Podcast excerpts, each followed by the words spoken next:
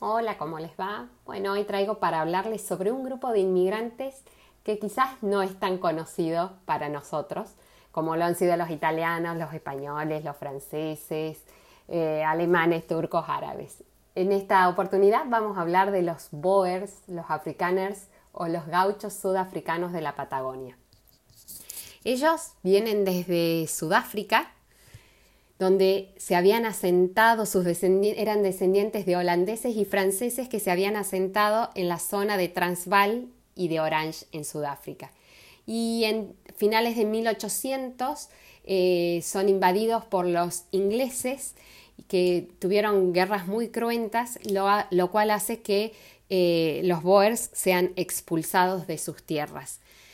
En ese mismo momento estaba en Argentina toda la conquista del desierto con Julio Argentino Roca y su, como presidente y su ministro de Agricultura, Wenceslao Escalante, le propone que eh,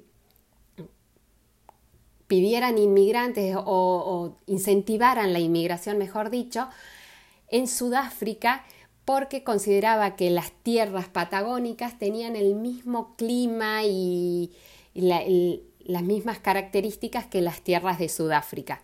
Entonces los Boers deciden venir y emigrar a Argentina también porque se les incentivaba que les iban a dar eh, tierras para que ellos pudieran empezar de nuevo.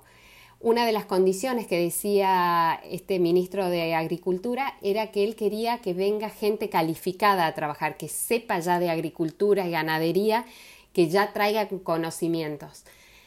Los Boers llegan entre 1901 y 1908 alrededor de 600 personas y vinieron con animales, con semillas, con plantas, con herramientas, eh, listos para trabajar.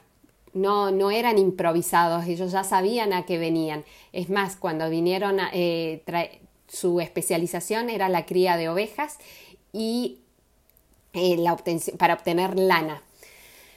Em, otra cosa que trajeron y muy importante que los destaca es que ellos vinieron con sus, los que podían y tenían la posibilidad, por supuesto, trajeron a sus esclavos, personas de raza negra, y cuando llegaron a Argentina se dieron cuenta que acá estaba abolida la esclavitud, así que pasaron a ser libres, sin embargo, se quedaron trabajando con ellos.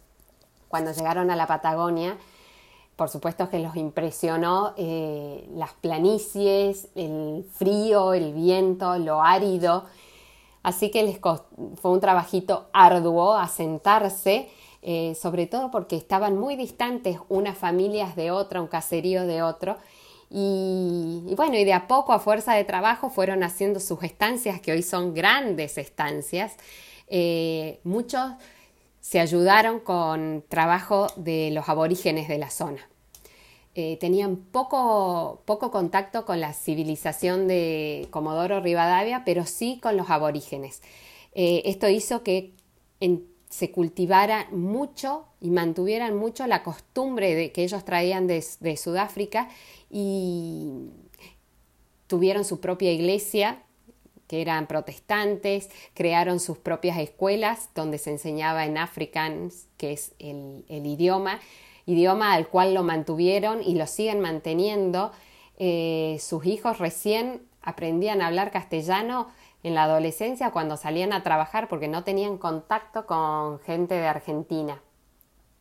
Eran tan trabajadores y con ganas de progresar que muchos de los avances de la Patagonia fue gracias a, estos inmigrantes, hicieron que se eh, abrieran caminos, eh, que llegara el tren y un descubrimiento muy importante era esa zona era muy desértica, le pidieron al gobierno que lleve que hicieran pozos y caben para encontrar agua y en, en 1907 cuando estaban en ese trabajo de descubrir agua descubren petróleo situación que cambia completamente la realidad de Comodoro Rivadavia eh, y la realidad también de ellos, por supuesto.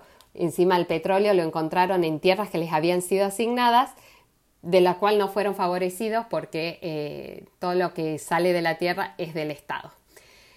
Bueno, hoy en día, en 1910, perdón, en, en Sudáfrica cambia la historia política y muchos de los más o menos la mitad de los Boers que habían llegado a Argentina deciden regresar a Sudáfrica, así que acá quedaron muy poquitos. Sin embargo, si hoy vas a Comodoro Rivadavia, muchas de las familias tradicionales son descendientes de estos Boers y quizás eh, los hijos o los nietos todavía hablan afrikaans entre ellos. Bueno, espero que les haya gustado, hayamos aprendido de unos inmigrantes que vinieron poquitos, pero todavía se pueden encontrar en el sur. Muchas gracias y hasta la próxima.